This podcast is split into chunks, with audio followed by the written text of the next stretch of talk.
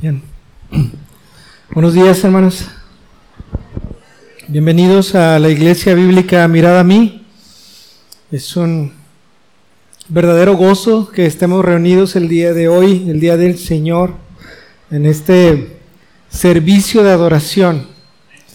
Sabemos que esto es, esto que hacemos el día de hoy es un, es un servicio de adoración. ¿Alguien está de acuerdo con eso? Sí, eso es lo que venimos a hacer el día de hoy, a adorar a Dios por medio de su Hijo, nuestro Señor Jesucristo, estando en el Espíritu. Así que, ¿quién es el centro de esta, de esta reunión? Cristo, nuestro Señor Jesucristo. Y el día de hoy vamos a ir a un pasaje que habla precisamente de esto, precisamente de esto. Así que les pido que abran sus Biblias en el capítulo número 12 del libro de Juan. Vamos a continuar con el libro de Juan. Juan capítulo 12, versículos 1 al 11. Juan capítulo 12, versículos 1 al 11. Vamos a leer la palabra del Señor y después de esto vamos a orar para poner este tiempo en sus manos. Dice la palabra de Dios así, seis días antes de la Pascua, vino Jesús a Betania, donde estaba Lázaro, el que había estado muerto, y a quien había resucitado de los muertos. Y le hicieron allí una cena.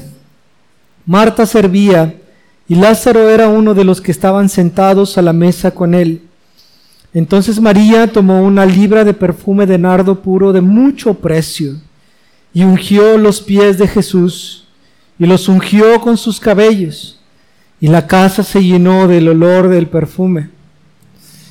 Y dijo uno de sus discípulos, Judas Iscariote, hijo de Simón, el que le había de entregar, ¿por qué no fue este perfume vendido por trescientos denarios y dado a los pobres? Pero dijo esto no porque se cuidara de los pobres, sino porque era ladrón, y teniendo la bolsa sustraía de lo que se echaba en ella. Entonces Jesús dijo, déjala, para el día de mi sepultura ha guardado esto, porque a los pobres siempre los tendréis con vosotros, mas a mí no siempre me tendréis. Gran multitud de los judíos supieron entonces que él estaba allí y vinieron no solamente por causa de Jesús, sino también para ver a Lázaro, a quien había resucitado de los muertos. Pero los principales sacerdotes acordaron dar muerte también a Lázaro, porque a causa de él muchos de los judíos se apartaban y creían en Jesús. Vamos a orar.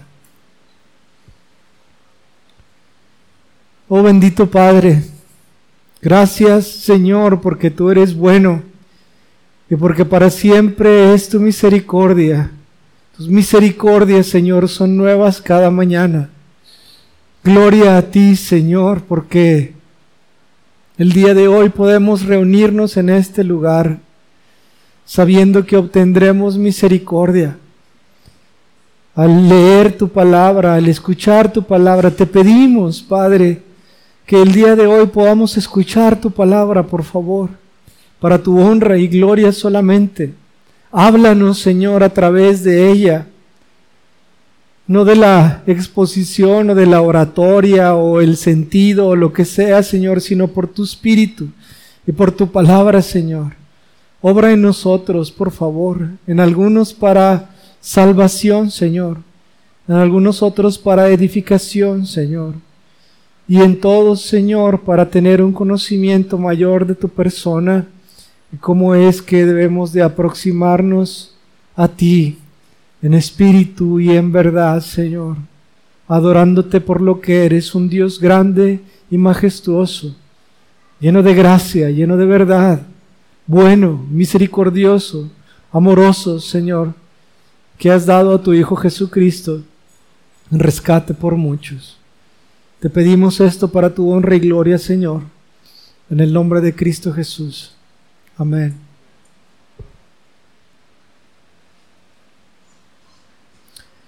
Gracias a Dios hemos llegado al final del libro. y el hermano César inmediatamente volteó y como que es, ¿qué? ¿El final del libro? Estamos en el capítulo número 12 de 21 capítulos del libro de Juan. Pero ¿por qué me refiero a que es el final del libro? Bueno, porque de lo que se trata en estos 10 últimos capítulos es de la última semana de vida de nuestro Señor Jesucristo estando en el pueblo de Israel. Claramente luego va a resucitar y estar otros 40 días con los discípulos y después ascende a la derecha del Padre en donde está el día de hoy para interceder por todo aquel que se arrepiente y que cree en Él. Pero sin embargo, esos últimos 10 capítulos del libro de Juan tratan con la última semana de vida de nuestro Señor Jesucristo. Así que entramos al final del libro. Y es glorioso, hermanos, cómo nosotros podemos ver la última semana de nuestro Señor Jesucristo con respecto a su ministerio hacia, hacia adentro. Mateo, Marcos y Lucas nos muestran la última semana de vida de nuestro Señor Jesucristo con respecto al ministerio que Él tenía hacia afuera, lo que Él sigue haciendo y evangelizando y enseñando hacia afuera. Y sin embargo, Juan dedica 10 capítulos, 10 capítulos para ver la intimidad de nuestro Señor Jesucristo con respecto a su iglesia, a sus seguidores, a los que son cercanos a Él. Y esto es lo que ahora nosotros vamos a ver en los próximos no sé cuántos meses. Pero si Dios lo permite, vamos a ver cómo esa intimidad entre nuestro Señor Jesucristo y su iglesia, qué es lo que era interesante o lo que más le interesaba al Señor, enseñar y decir a la iglesia porque ya estaba por despedirse, estaba por partir. Las últimas palabras de nuestro Señor, las últimas enseñanzas de nuestro Señor, el lavamiento de los pies, las enseñanzas en el, en el, en el aposento alto, eh, que tiene que ver la obra del Espíritu Santo en la iglesia, cómo perseverar o cómo permanecer en Cristo. La oración sacerdotal en el capítulo número 17, increíble, glorioso, verdaderamente, para después ver en la crucifixión de nuestro Señor, pero no solamente eso, sino la resurrección de nuestro Señor Jesucristo. Este libro de Juan es un libro glorioso y hoy estamos entrando al final del libro. Nosotros hemos visto cómo hay un, una introducción al libro visto en el capítulo número uno y después inicia lo que es conocido como el libro de señales o milagros. Una señal o milagro siempre apunta hacia algo más. Una señal en un camino es como un tipo de advertencia que te dice derecha, izquierda, hay piedras o hay animales en el camino. Es una, es una señal que apunta hacia algo más. Y los capítulos del 2 hasta el, hasta el final del 11 en el libro de Juan lo que nos han enseñado es esto, milagros y señales hechos por nuestro Señor Jesucristo que apuntan hacia qué? Hacia su persona, a decirnos que Él es el Cristo, Él es el Hijo de David, pero no solamente es el Hijo de David, el Hijo del hombre, sino que también es el Hijo de Dios. En el capítulo número 10 y en el capítulo número 11 lo que ha dicho, dicho el Señor es, soy el Hijo de Dios, el Hijo de Dios. Y de repente se presenta esta situación de que muere Lázaro, un conocido de él, hermano de Marta y de María, y entonces pasan cuatro días y el Señor llega después del cuarto día y decíamos que estos cuatro días pasaron así porque hay una creencia dentro del judaísmo en la cual se dice que en los primeros tres días el espíritu todavía ronda alrededor del cuerpo y puede regresar al cuerpo. Pero ya en el cuarto día es imposible para el hombre o para el espíritu que vuelva a entrar en el cuerpo del hombre. Y entonces eso es imposible.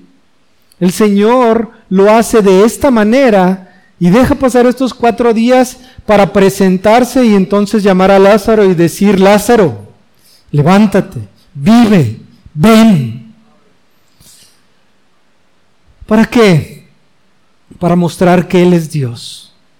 Para mostrar que nuestro Señor Jesucristo es Dios y que tiene autoridad aún en el reino de las tinieblas, tiene autoridad aún sobre la muerte y que no hay nada imposible para nuestro Señor Jesucristo.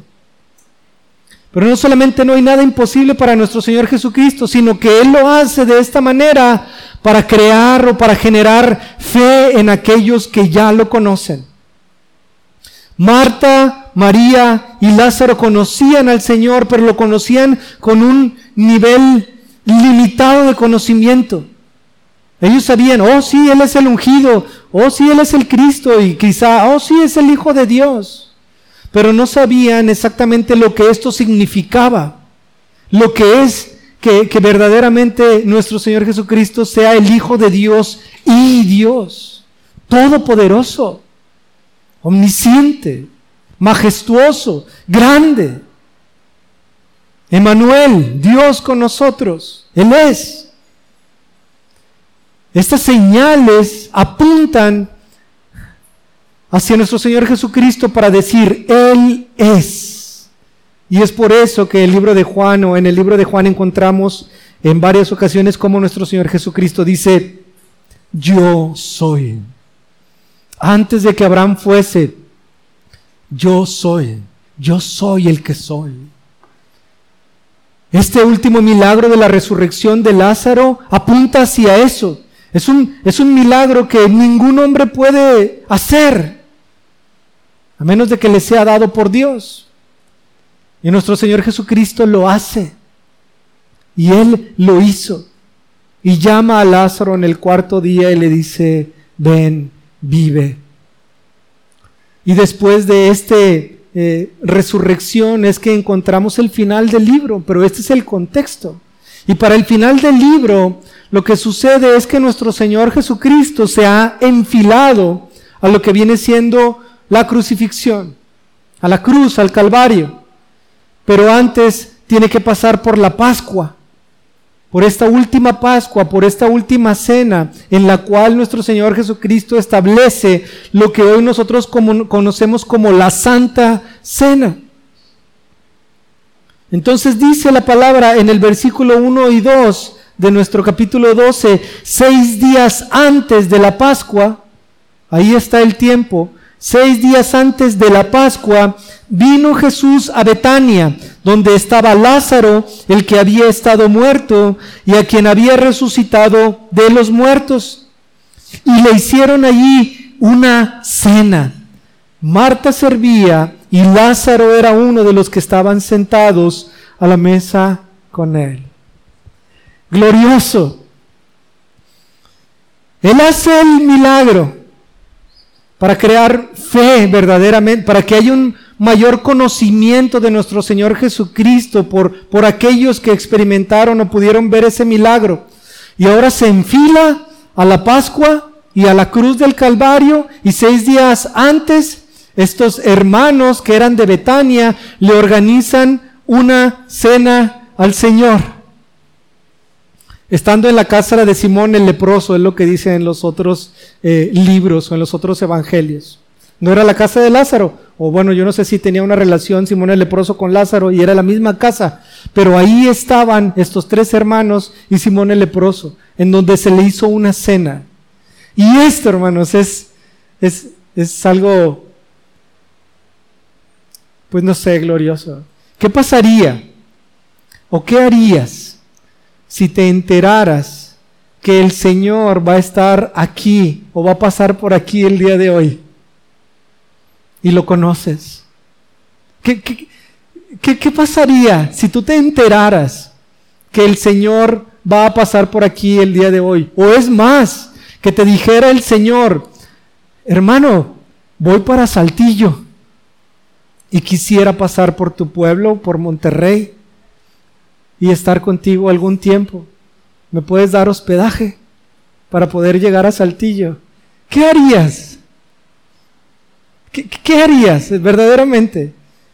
A, mí se me, se me enervan, se me ponen los, los, los, los cabellos de punta. solamente de pensar eso. Porque lo he pensado, de hecho lo hemos platicado cuando hemos estado reunidos, Adrián y yo, hermano, y estamos asando carne.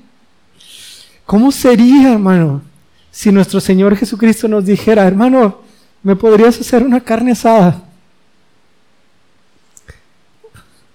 ¿Qué no, qué no, qué no harías por el Señor? ¿Qué no le darías? ¿Qué no le ofrecerías al Señor? Solo piensa en eso. Yo creo que tu mente debe de estar volando. ¿No? ¿Qué harías, hermano? ¿Irías a comprar el pedazo más, más caro del mundo? ¿Irías ahí a la San Juan? ¿Y comprarías de los más caros? ¿O comprarías este, unas costillas? Está bien si compras unas costillas porque ese es el presupuesto que tiene. Pero ¿qué harías? ¿Limpiarías la casa? Sí, ¿verdad? ¿Pintarías? Tendrías todo preparado, tendrías todo listo para el Señor. ¿Por qué? Porque va a pasar por tu casa.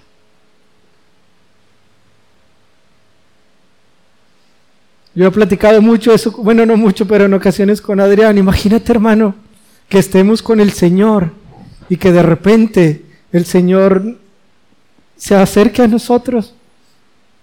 Dice, ah, tú eres de Monterrey, eso es San Carne, ¿no? De casualidad, aquí donde estamos hay un asador. ¿Te gustaría preparar algo para mí? Solo imagina eso. Qué gran privilegio ¿Qué no harías, hermano? ¿Qué no harías por el Señor? ¿Cómo te prepararías? ¿Cómo estarías vestido? ¿Te bañarías? Sí, ¿no? ¿Tendrías limpia tu casa?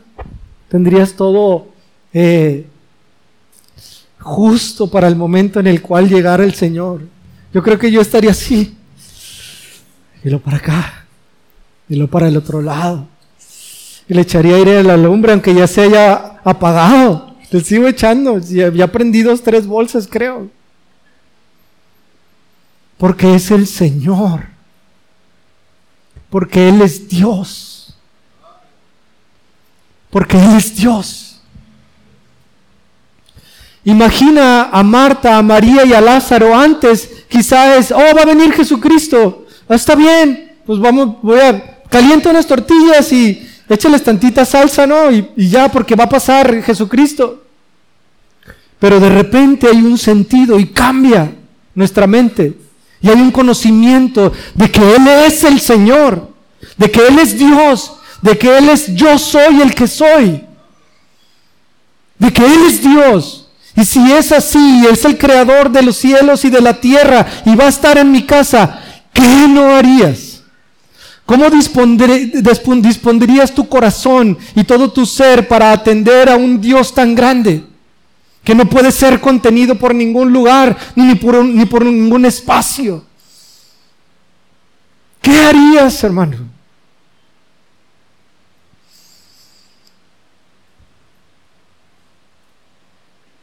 Y entonces llega el Señor. Imagínate que está en tu casa Imagínalo solamente, si es posible. Prenderías el clima, ¿no? Si tienes. O le pondrías un abanico cerca. Le ofrecerías un vaso de agua. Señor, ¿no quieres un vaso de agua? Toma agua. Y luego la esposa vendrías, vendría, Señor, le preparé un, un pastel. Aquí lo tiene. No sé si soy muy redundante, pero lo que estoy tratando de dar a entender, hermanos, es la grandeza de nuestro Señor Jesucristo y cómo Él, siendo Dios, va a un lugar y es recibido y le es ofrecido una cena. ¿Por qué? Porque ellos habían entendido quién era Él. ¿Quién era Él? Y muchas veces para nosotros, hermanos, esto pasa por, por, por alto, por alto. Es como si el Señor no estuviera aquí como si Él no fuera Dios, como si Él no fuera grande y majestuoso y sublime, ¿qué no haríamos? ¿Cómo nos prepararíamos para tener este encuentro con Dios? Muy, una frase muy famosa, ¿no? Hoy yo tuve un encuentro con Dios. ¿Qué haríamos? ¿Cómo nos prepararíamos? ¿Cuál sería la disposición de nuestro corazón para tener esta comunión con Dios? ¿Cuál es nuestra disposición del corazón hoy? Si es que el día de hoy estamos en un servicio de adoración delante de Dios. ¿Cuál es? Es el de un corazón que sabe que está delante de un Dios grande y majestuoso. O de Jesucristo. ¿Qué no haríamos? ¿Y qué no hacemos?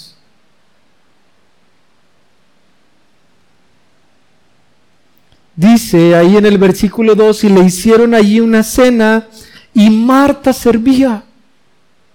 Marta servía. Lo que estamos viendo, hermanos, aquí en este pasaje es un servicio de adoración. ¿Qué no es lo que nosotros estamos haciendo ahorita? Es un servicio de adoración. ¿Qué es, qué es la adoración? Creo que tuvimos algunas sesiones o clases en el pasado. ¿Qué es una adoración? Es un acto o una devoción en la cual se rinde tributo, se da honra y gloria a Dios, porque Él es digno. Es representado por el postrarse, que es solamente una representación. Y esto lo que significa es que el hombre eh, reconoce su verdadero lugar con respecto a Dios y se pone hasta lo más bajo para que Él sea lo más alto. Es una representación el postrarse. Es mostrar humildad. Es, es reconocer. Es como si fuéramos un pequeño perrito que se pone a los pies de su amo. Y eso es lo que hace alguien que se postra y se pone hasta lo más bajo y dice, Señor, tu honra, tu gloria, tu majestad, porque tú creaste los cielos y la tierra, porque tú has redimido un pueblo para ti lo que dice Apocalipsis capítulo 4 y capítulo 5. Pero esta adoración no solamente se da por medio de la postración, por así decirlo, sino que esta adoración es algo que se da de continuo y es algo que se da siempre. Y nosotros mostramos nuestra adoración a Dios por medio del servicio, por medio de la obediencia. No solamente el estar postrado estamos adorando. Cuando escuchamos su palabra, cuando contemplamos su hermosura, cuando predicamos, cuando estamos sentados, cuando lo alabamos. En todas y cada una de las cosas que nosotros hacemos estamos adorando a Dios. Por eso es un servicio de adoración. Por eso llegamos temprano, por eso tenemos los estudios, estamos atentos, por eso participamos en la oración, por eso leemos la, la palabra, porque todo está relacionado con Él y alrededor de Él, en el cual Él es el centro de absolutamente todo. Y a eso venimos, hermanos. Por eso nos reunimos, por eso estamos todos juntos. Porque es como si nosotros estuviéramos haciéndole una cena o una comida a nuestro Señor, en el cual el centro focal de esta reunión es Él. Y todo lo que se hace alrededor es para su honra y para su gloria. Marta estaba adorándole. ¿Por qué? Porque servía. Esta adoración que le es dada a Dios es una directamente a Él, pero que trae una edificación hacia los que están alrededor, hacia los hermanos. Es algo que, de, lo, cual eh, el receptor de esta adoración es nuestro Señor, nuestro Dios. Pero sin embargo hay un beneficio para todos los que están alrededor. Imagínense a Marta. ¿Para qué era buena Marta? Para servir. ¿Qué fue lo que hizo Marta? Ella barrió, ella limpió, ella puso todas las cosas en orden, arregló la casa, arregló la cocina, preparó los alimentos, etcétera. ¿Para qué? Para que cuando llegara el Señor estuviera todo listo. Ella era una servidora. Y de esa manera estaba adorando a Dios. Su adoración no es menor que la de Lázaro o la de que los discípulos o la que o la que de María. Es distinta. Pero ella estaba adorando al Señor. Y antes hemos visto cómo Marta eh, se quejaba delante del Señor. Porque decía, pues yo aquí estoy, Señor, pero mira a María, ni siquiera hace absolutamente nada. Pero cuando ella vio esta resurrección y entendió que era el Señor, dijo, a mí ni me interesa, María, lo que tú quieras hacer, aunque no hagas, yo voy a hacer esto para mi Señor, para su honra y para su gloria. Solamente.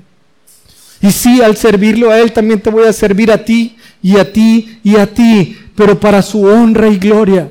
Es lo único que me interesa, servirle a mi Señor, porque eso es lo que sé hacer. Para eso fui llamada, sin queja.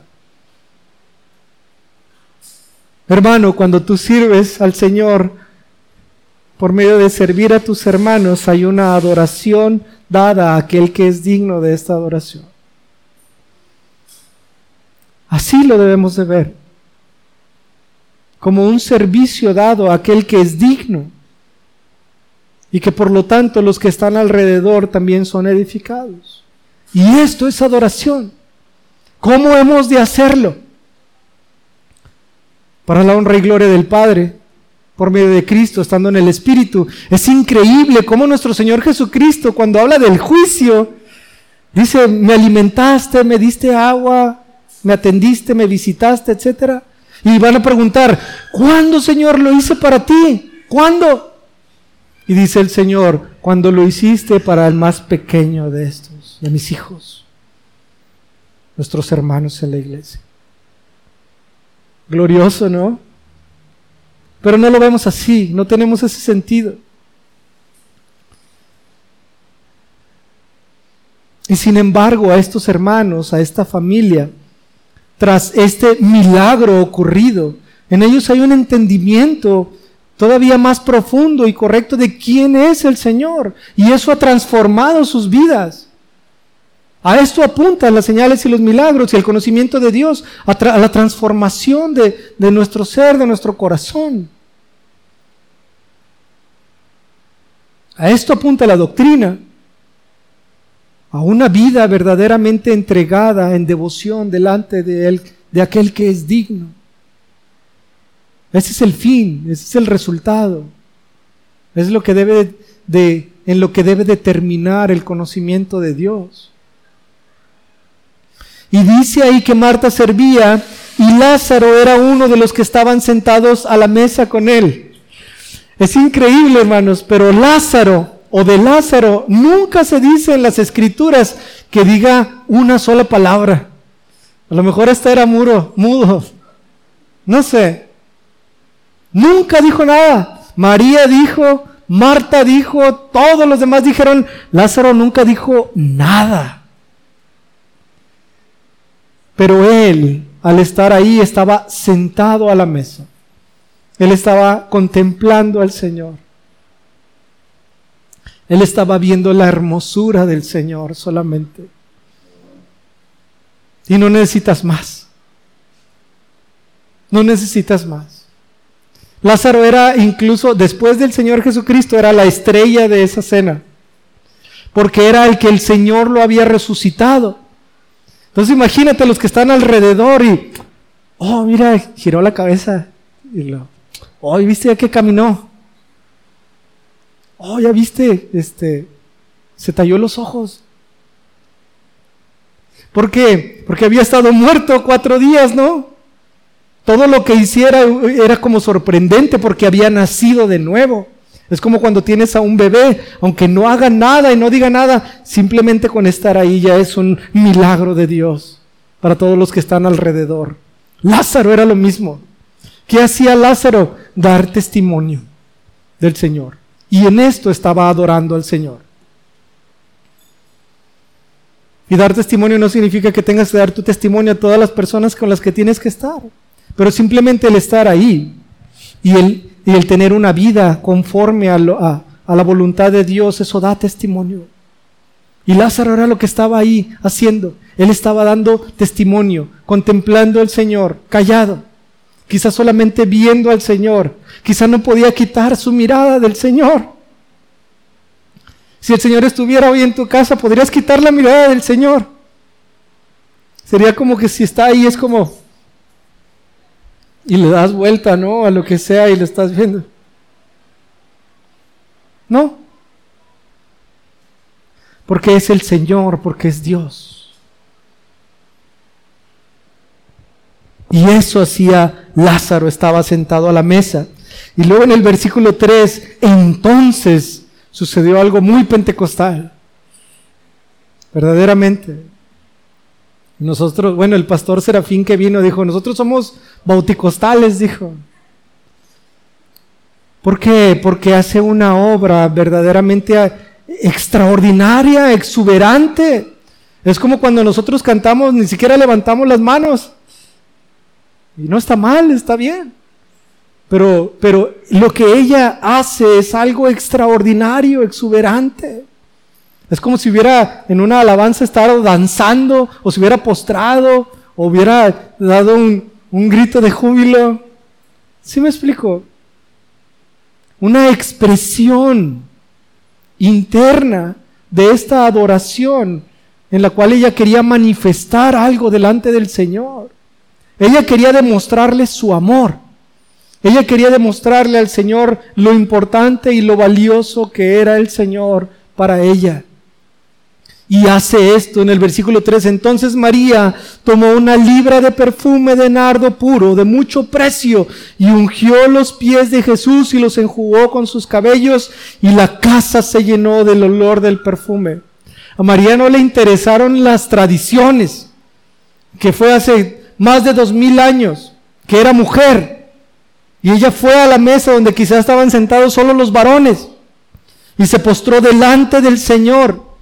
Y ellos usaban un, tipo de, de gorro o capa o algo que protegiera su cabello y se lo quitó. Y con el pelo suelto entonces, postrado a los pies del Señor, ungió sus pies y lo secó y lo lavó en algo extraordinario, exuberante. No le importó ni las tradiciones, ni el qué dirán, ni absolutamente nada, ni lo que pudieran pensar de ella, sabiendo que eso aún era lo que hacían los esclavos, los de menor este rango dentro de la sociedad. Ella lo hizo. Y dice que era muy costoso, muy valioso.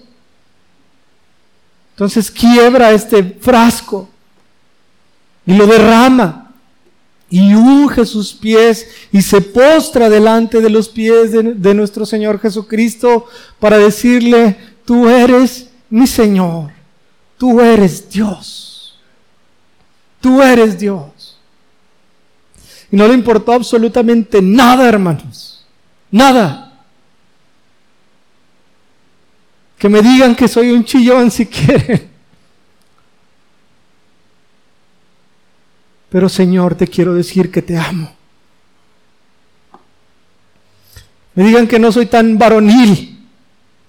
Pues no me importa, Señor, yo solamente te quiero decir que te amo, que te necesito desesperadamente con todo mi ser.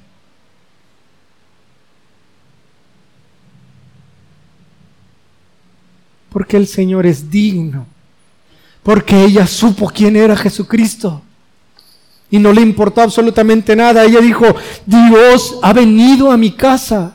Él ha venido a mi casa. Yo soy el que soy. Está aquí delante de mí. Y yo quiero demostrarle de alguna manera que Él es mi Señor, que Él es mi Dios.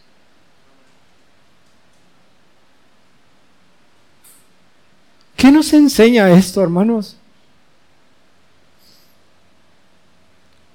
Simplemente el preguntarnos, ¿es esa nuestra disposición o la disposición de nuestro corazón cuando venimos a Él? A Él. Cuando estamos en, lo íntimo, en lo privado, en oración. Lo hacemos así.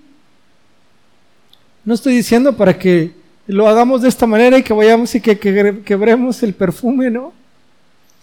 Pero es, es algo externo que tiene que ver con nuestro corazón. Esa es la adoración. Es una disposición de nuestro corazón hacia Dios. ¿Cómo nos acercamos a, Dios?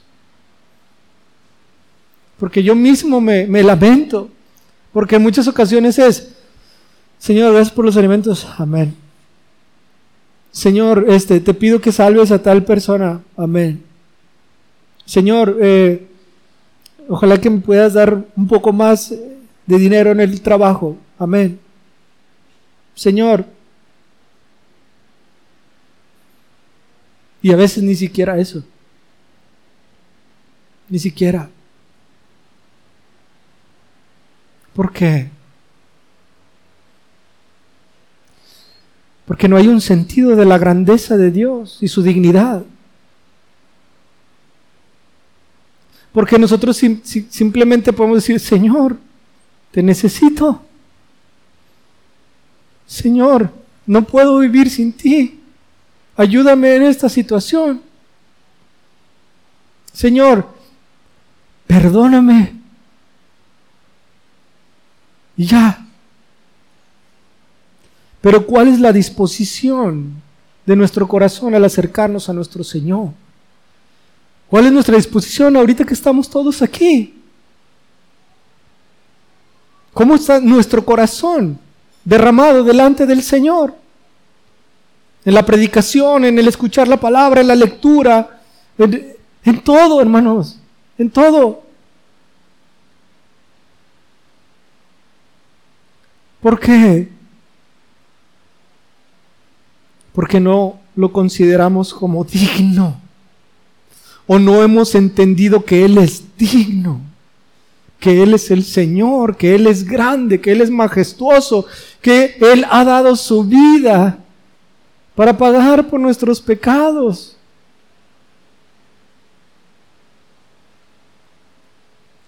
Hermano, medita en eso. Solamente piensa en eso. Cuando llegues a tu casa, no te digo que, que, estés orando todo el día, pero cuando vayas a Él en oración, entonces, Señor, y lo digo para mí también, para todos, Señor, porque eso es lo que hace. Eh, María va y se postra y va a los pies del Señor. Y no necesitó siquiera hablar, ¿no? No dice ahí que haya dicho algo. Al estar postrada ahí, el Señor ya sabía. Tú me amas.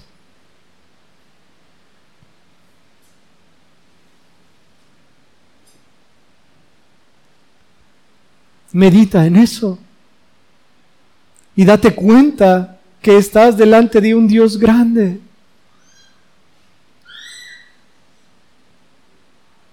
Este Dios grande nos ha dado libertad, hermanos.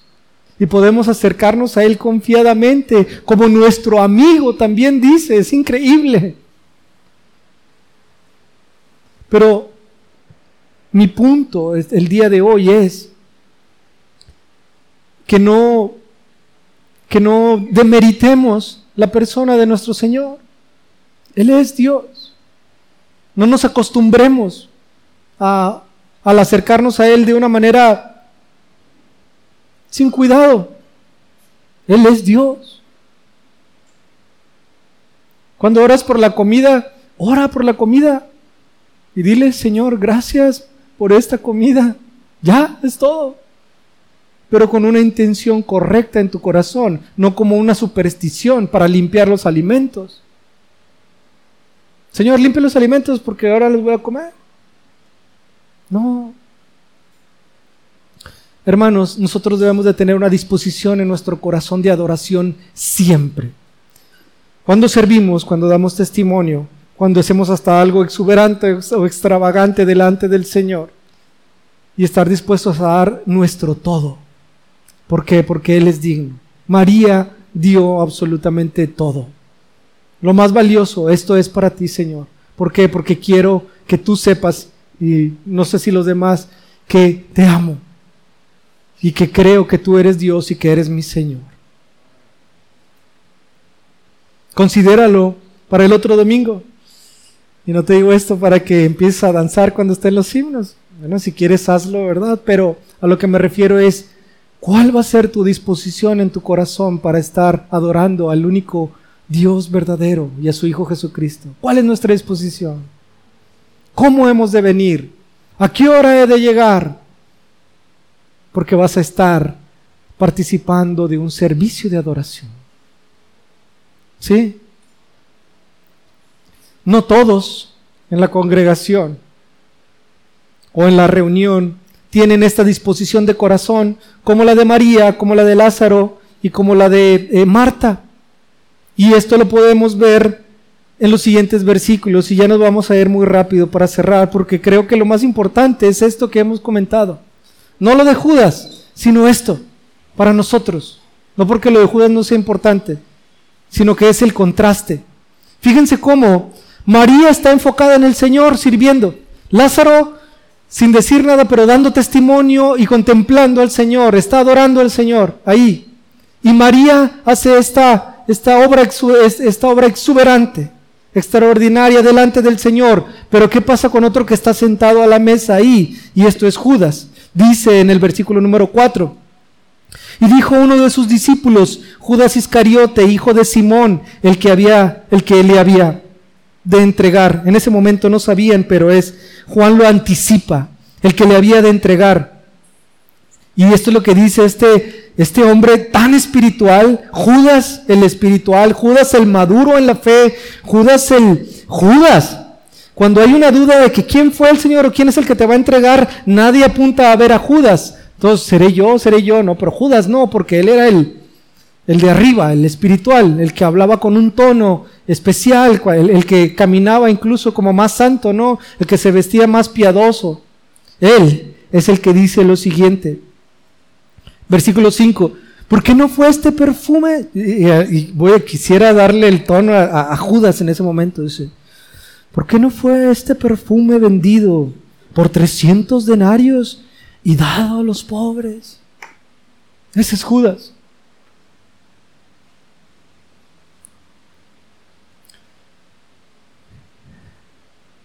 Su enfoque no está en el Señor Jesucristo claramente. Su enfoque está en los pobres, o al menos eso quiere aparentar. Eso es lo que él quiere aparentar. Está delante del Señor, quien es Dios, y él no sabe que es Dios. Él, él no sabe que Cristo lo sabe todo. Porque no es un creyente, porque no es un verdadero seguidor de Jesucristo y cree que puede engañar al Señor estando a la mesa sentado con el Señor. Cree que puede engañarlo. Pero el Señor nadie lo puede engañar porque Él es omnisciente, Él sabe todas las cosas. Nosotros cuando estamos así pretendemos estar de alguna manera, no engañamos al Señor. Podemos engañar a todos los que están alrededor, pero al Señor nunca, Él lo sabe. Porque Él es Dios. Él es Dios. No caigamos tampoco en esto, hermanos. Porque Judas dice, ¿por qué no fue este perfume vendido por 300 denarios y dado a los pobres? Y Juan lo dice, pero dijo esto no porque se cuidara de los pobres, sino porque era ladrón y teniendo la bolsa sustraía de lo que se echaba en ella. Su centro no era Cristo. Él estaba en esa reunión no por Cristo estaba por el dinero que podía tener, por el beneficio que podía tener, por el asombro de los milagros quizá, por la novedad, por muchas otras cosas, pero no por Cristo, no por Cristo. Y esta es una enseñanza para nosotros, hermanos. Nosotros debemos de estar en esta iglesia por Cristo. No por nada más, por Cristo. No por el ministerio, porque él tenía un ministerio, ¿no? Era el que tenía la bolsa. Si nos quitan el ministerio, que entonces se acabó nuestra vida y ya no voy a estar en la congregación. ¿Por qué? Porque mi centro no está en Cristo, está en el ministerio. No caigamos en eso. Si tú estás aquí el día de hoy, que sea por Cristo. Porque en la congregación la palabra es predicada con fidelidad, con verdad, para la honra y gloria del Señor, en temor. Solamente. Pero no porque, no, pues es que no hay escuelita para niños. No, pues es que no tienen reunión de jóvenes. No, pues es que, no, no, no, no, hermanos. Que el centro o el motivo por el cual tú te reúnes el día de hoy, te sientas a la mesa, sea nuestro Señor Jesucristo. Solamente. Porque si no vas a perder el, el enfoque y el punto central que es Cristo para nosotros. Cuando Cristo deje de ser el centro para esta iglesia, debemos de huir inmediatamente.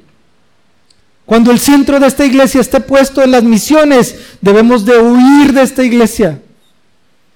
Eso suena medio raro, ¿no? Bueno, si nuestro centro es las misiones sin Cristo, debemos de huir inmediatamente. Si nuestro centro es la oración, nosotros somos una iglesia de oración, huye. Nosotros somos una iglesia misionera, huye. Nosotros somos una iglesia eh, bautista reformada. Y eso es lo que nos define. Huye, huye. Porque entonces estás poniendo por encima algo que el Señor mismo. ¿Qué le dice Moisés al Señor? El, Señor le dice, pues ya ve a la tierra prometida. Y Moisés le dice, Señor, si tú no vas con nosotros, si tú no caminas con nosotros, si tú no estás con nosotros, yo no voy a dar ni un solo paso. Porque ¿para qué quiero la tierra prometida? ¿Para qué quiero las misiones? ¿Para qué quiero el evangelismo? ¿Para qué quiero el templo? Si tú no estás conmigo, nada tiene sentido, Señor. Claro, si Cristo es el centro de esta iglesia y por medio de Él es que las misiones obtienen el debido lugar y la oración y todo lo demás, gloria a Dios. Gloria a Dios. Pero que tu centro, hermano, sea nuestro Señor Jesucristo. Si no, vas a caer como este Judas. Y a lo mejor tú puedes decir, no, pero yo no robo del dinero de la iglesia, yo no robo ya de la, de la, ¿cómo se llama? Que como nunca pedimos de la alcancía. ¿Cómo, cómo se le dice, hermano? Ánfora.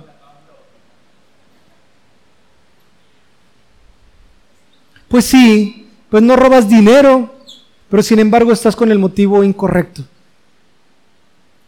No estás con el motivo correcto. Que no nos suceda eso, hermanos. Que nuestro centro sea nuestro Señor Jesucristo, no como el de este Judas que dice en el versículo 6, pero dijo esto no porque se cuidara de los pobres, sino porque era ladrón y teniendo la bolsa sustraía de lo que se echaba en ella. Versículo 7, entonces Jesús dijo, déjala. Para el día de mi sepultura ha guardado esto, porque a los pobres, fíjense bien, porque a los pobres siempre los tendréis con vosotros, mas a mí no siempre me tendréis. Claramente el Señor es Jesucristo le está diciendo esto que les acabo de comentar. El centro debo de ser yo. Y no es porque Jesucristo sea egocéntrico, nunca jamás. Él nunca peca, nunca ha pecado, nunca pecará, sino porque Él sabe que todo lo bueno viene de Él. Y todo lo que nosotros pudiéramos obtener correctamente procede de Él. Así que dice, pon, pon tu mirada en mí. ¿Por qué? Porque el ministerio de, los pobres lo vas a tener mañana y lo vas a tener pasado y lo vas a tener el siguiente mes y el siguiente año. Pero Judas, a mí no siempre me vas a tener contigo. Hermanos, nuevamente, que el centro, que el centro de tu devoción, de tu adoración, sea nuestro Señor Jesucristo. ¿Por qué? Porque si no es el centro, entonces caes en idolatría en estar adorando otras cosas. El Señor lo que le muestra ahí a Judas, sin exhibirlo, sin exhibirlo, porque claramente sabía que era ladrón, es para que los demás aprendieran y le dijeran, hay una, un orden en la prioridad verdaderamente para el cristiano. Y esto es que Cristo es primero. Por eso somos cristianos, porque somos seguidores de Cristo. Y por medio de Él hacemos todo lo demás, pero no hacemos todo lo demás eh, eh, primero que nuestro Señor Jesucristo. Y cerramos con los versículos número 9 al 11. Entonces, gran multitud de los judíos supieron entonces que Él estaba allí y vinieron no solamente por causa de Jesús, sino también para ver a Lázaro, a quien había resucitado de los muertos. Pero los principales sacerdotes acordaron dar muerte también a Lázaro, porque a causa de él muchos de los judíos se apartaban y creían a Jesús. El sufrimiento de Lázaro fue un sufrimiento así determinado por el Señor, no para causarle aflicción o sufrimiento, sino para que Él fuera de testimonio, para que muchos pudieran creer en nuestro Señor Jesucristo. Este era el motivo por el cual el Señor había permitido que Lázaro estuviera cuatro días muerto, cuatro días en la tumba, para que después de resucitarlo, poderlo poderlo mostrar y, sin que hablara Lázaro, sin decir ni una sola palabra, fuera de testimonio y que muchos otros crecieran o muchos otros creyeran. Cuando avancemos en el libro, en el siguiente pasaje, vamos a ver cómo es que es necesario que la semilla caiga a tierra y muera. Es necesario. ¿Por qué? Porque en esta muerte hay testimonio como lo ha sido para todos y cada uno de nosotros que hoy estamos en Cristo, que hemos muerto al viejo yo y que hoy damos testimonio de que Cristo es nuestro Señor. Hermanos, mediten en esto, por favor. Que nuestra adoración, que nuestro centro sea Cristo siempre, para su honra y para su gloria, porque Él es digno. Vamos a orar. Padre, te damos gracias, Señor, por tu palabra y te pedimos que la, que la podamos poner por obra, Señor, para tu honra y gloria solamente. En el nombre de Cristo Jesús. Amén.